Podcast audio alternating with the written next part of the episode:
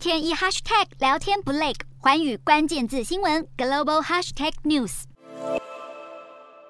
欧洲干旱问题持续延烧，西班牙国家气象局便宣告，今年五到七月的降雨量严重不足，打破五十七年来的记录。仅仅达到同时期标准的百分之四十三，降雨不足，水库蓄水量也迅速下降。政府因此鼓励民众减少泳池、浇花、洗车等非必要用水。除了西班牙之外，大部分土地位于海平面以下的荷兰，主要工作也从防洪转变成抗旱。当地缺水因应小组宣布，干旱威胁升级为第二级，荷兰正式进入缺水阶段。另外，意大利的波河则是遭遇七十年来最严重的干旱，当地渔民还因此在干枯的河床上发现二战时期遗留的未爆弹。欧洲地区干旱问题加剧，美国西部也同样遭遇历史性旱灾冲击。美国最大人造水库米德湖的水位便下降到前所未有的低点，米德湖水位创新低，不仅让空水吃紧，还有游客因此在湖中发现弃置已久的人体遗骸。今年五月以来，已经在米德湖底发现了四具尸体。究竟是什么人被弃尸在此，也让不少陈年悬案再次被翻出来研究。